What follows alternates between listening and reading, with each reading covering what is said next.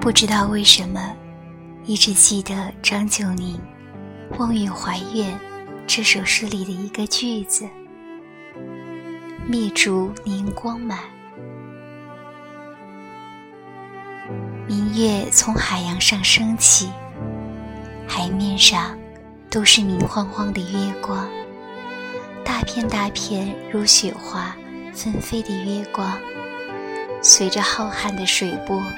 流动，荡漾。月光如此浩瀚，如此繁华，如此饱满，如此千变万化，令人惊叫，令人啧啧赞叹。诗人像是忽然看到了自己的一生，从生成到幻灭。从满树繁花，如锦如绣，到刹那间一片空寂，静止如死。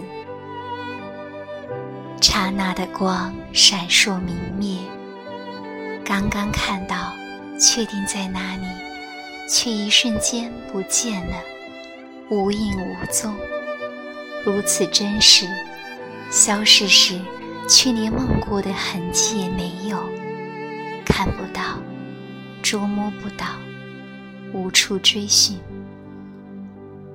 诗人的面前点燃着一支蜡烛，那一支烛光，晕黄，温暖，照亮室内空间的一角，照亮诗人身体四周。也许因为月光的饱满，诗人做了一个动作。起身吹灭了蜡烛，烛光一灭，月光顷刻涌进来，像千丝万缕的瀑布，像大海的波涛，像千山万壑里四散的云南，澎湃而来，流泻在宇宙的每一处空隙。啊，诗人惊叹了。园内月光如此丰富饱满。小时候读唐诗，对“年光满”三个字最无法理解。光如何满？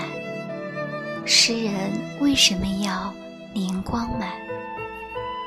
最好的诗句，也许不是当下的理解，而是要在漫长的一生中去印证。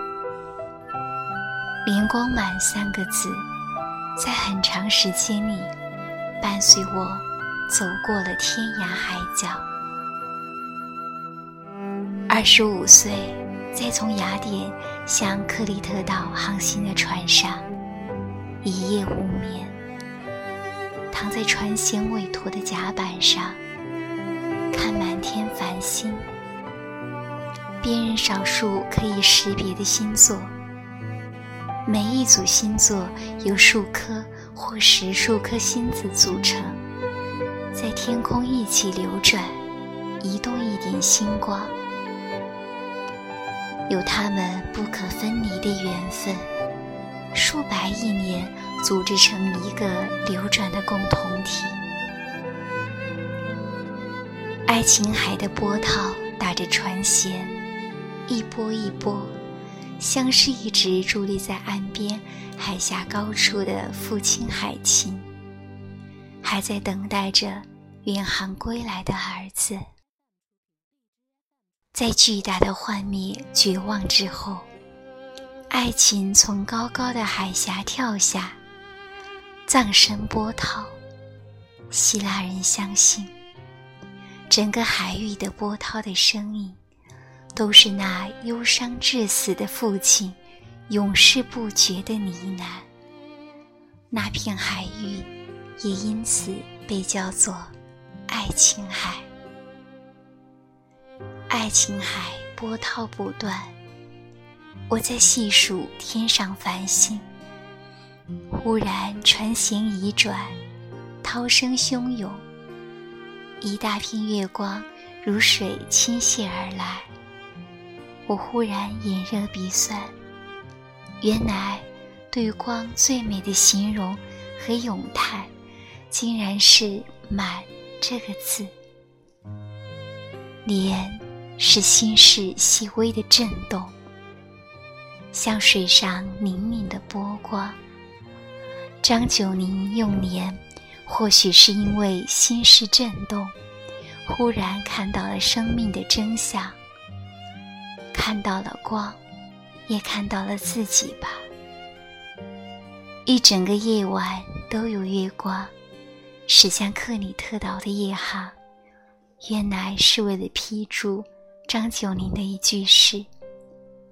小时候读过的一句诗，竟然一直储存着，是美的库存，可以在一生中提炼出来，享用不尽。